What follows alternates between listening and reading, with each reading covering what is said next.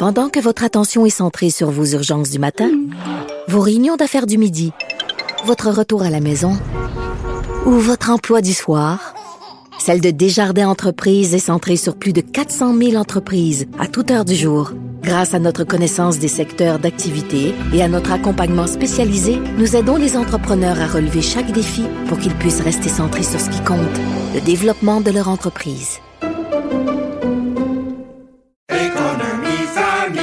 Ici Ricardo. Et Émilie, marchand d'IGA. On a envie de vous inspirer à bien manger. À moins de 5 la portion. Suffit de repérer les produits valeurs sûres et de les cuisiner avec une de nos recettes. Les valeurs sûres, c'est bien pensé, hein? Bien sûr! Détails sur IGA.net. Cube Radio. Les rencontres de l'heure. Chaque heure, une nouvelle rencontre. Nouvelle rencontre. Les rencontres de l'heure. À la fin de chaque rencontre, soyez assurés que le vainqueur, ce sera vous. Cube Radio. Une radio pas comme les autres. Chronique économique avec Olivier Bourque. Salut Olivier. Salut Mario. Alors, euh, tu veux parler de cette décision euh, du gouvernement du Québec qui semble sur le point de, tout abandonner ce qui est lié euh, au, au, pétrole? Oui, et franchement, c'est une grosse nouvelle, même si lors des dernières années, on parlait pas vraiment d'exploration ni d'exploitation pétrolière au Québec. Et même ce matin, Mario, je cherchais le site Internet de l'Association pétrolière et gazière. Je ne sais pas si tu te rappelles de cette association. On a parlé beaucoup à une certaine époque. Non, puis il y avait de l'espoir. Il y avait, il y avait une compagnie, euh, comment ça s'appelle, euh, en Gaspésie, qui commençait à... Pétrolia. Pétrolia. voilà. Oui, oui, il y avait vraiment un écosystème à une certaine époque. Euh, pendant l'époque de, de M. Charret, par exemple.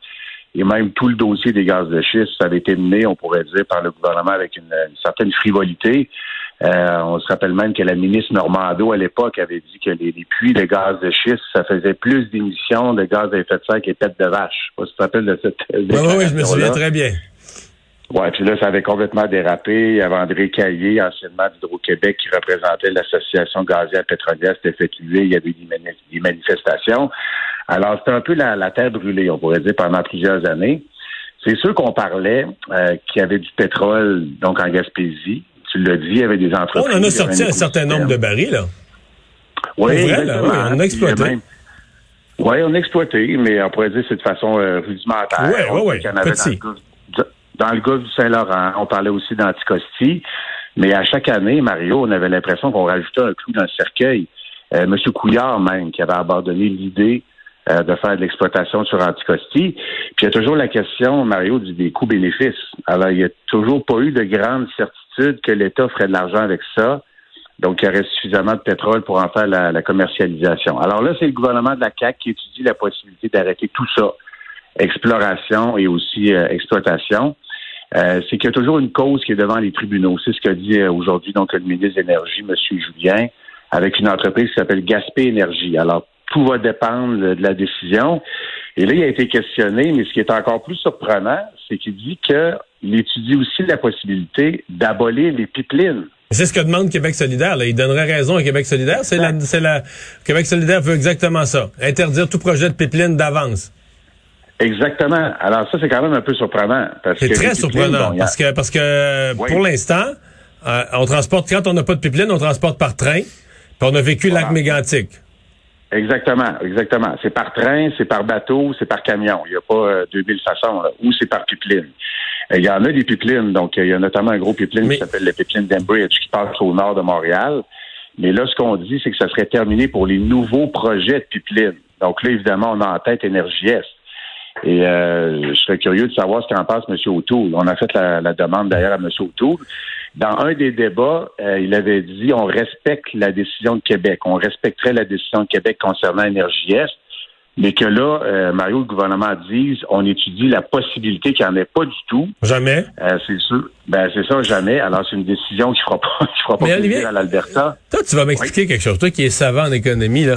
Parce que nous autres, au Québec, là, on dit, on veut, on dit, ben, il faudrait que notre caisse de dépôt arrête d'investir dans les, les, hydrocarbures.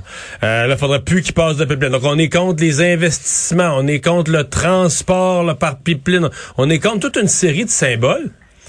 Mais pourquoi il n'y a pas quelqu'un de courageux qui dit ben, qu'on ferme les stations-service? Je veux dire, la vraie affaire, là, je veux dire, c'est de dire, ben regarde, on a du pétrole, on n'en veut plus, on n'en veut plus, on n'utilise plus, on arrête. Là. Mais tout le monde, laissez votre char dans votre cour, on ferme les stations-service. Ça, c'est Parce que là, c'est comme si on joue à côté, on, on, on, va faire semblant, on mettra plus notre argent dans l'industrie pétrole. Mais on en consomme, là, euh, des, des, des, des, milliards de, des milliards de litres par année. Mais on fait une hypocrisie, on fait semblant. On en consomme, mais faudrait pas le transporter. On en consomme, mais faudrait pas investir là-dedans. Et si quelqu'un veut être sérieux, fermer station-service, là, là, on commence à être sérieux. Ah, je suis d'accord avec toi, Mario, parce que la, fin, la fin du pétrole, la fin de l'essence, c'est pas pour tout de suite. Là. Des fois, on entend 2040, 2045. Mais là, d'ici là, on pourrait peut-être continuer à le, transporter. Ben, un, oui. Mais c'est pour ça qu'on parle de transition énergétique. C'est de favoriser d'autres types d'énergie. Alors, c'est sûr et certain que la pression sur les gouvernements est davantage vers la transition énergétique. Mais c'est sûr et certain que cette décision-là, euh, de la part du gouvernement du Québec, ça ne ferait pas plaisir à l'Alberta. L'Alberta qui essaie de sortir son pétrole de toutes les façons, mais qui n'est pas capable ni du côté américain, euh, ni du côté de la Colombie-Britannique, ni du côté du Québec. Et on a demandé la réaction de M. Kenney aussi en Alberta. Ah Alors, on aura peut-être ça demain dans le journal, ça reste à voir. Hmm.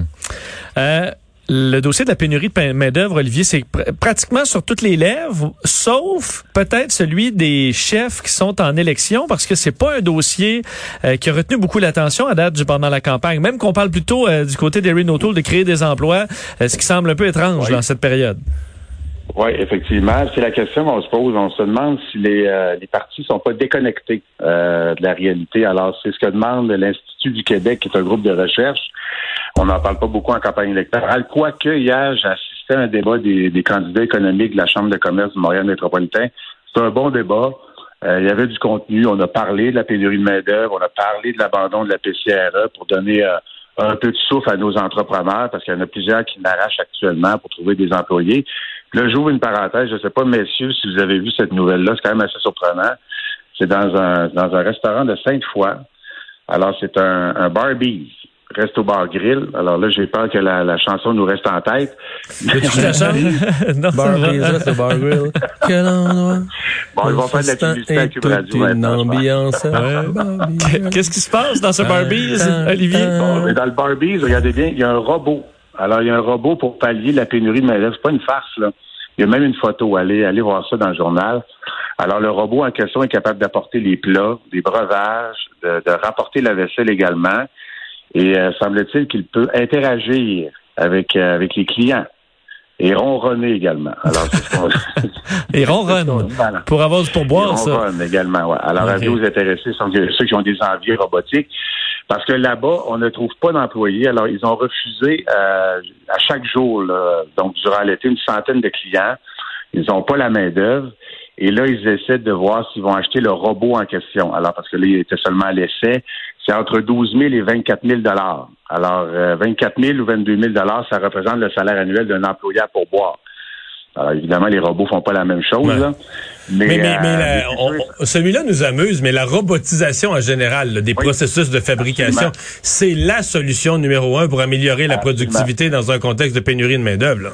Absolument, absolument. Alors, euh, robotisation, automatisation, et euh, il y, a certaines personnes qui pensent, j'en ai parlé hier avec l'Institut du Québec, le MIA aussi, il y a certaines personnes qui pensent que la robotisation, ça va détruire des emplois, ça va plutôt transformer les emplois.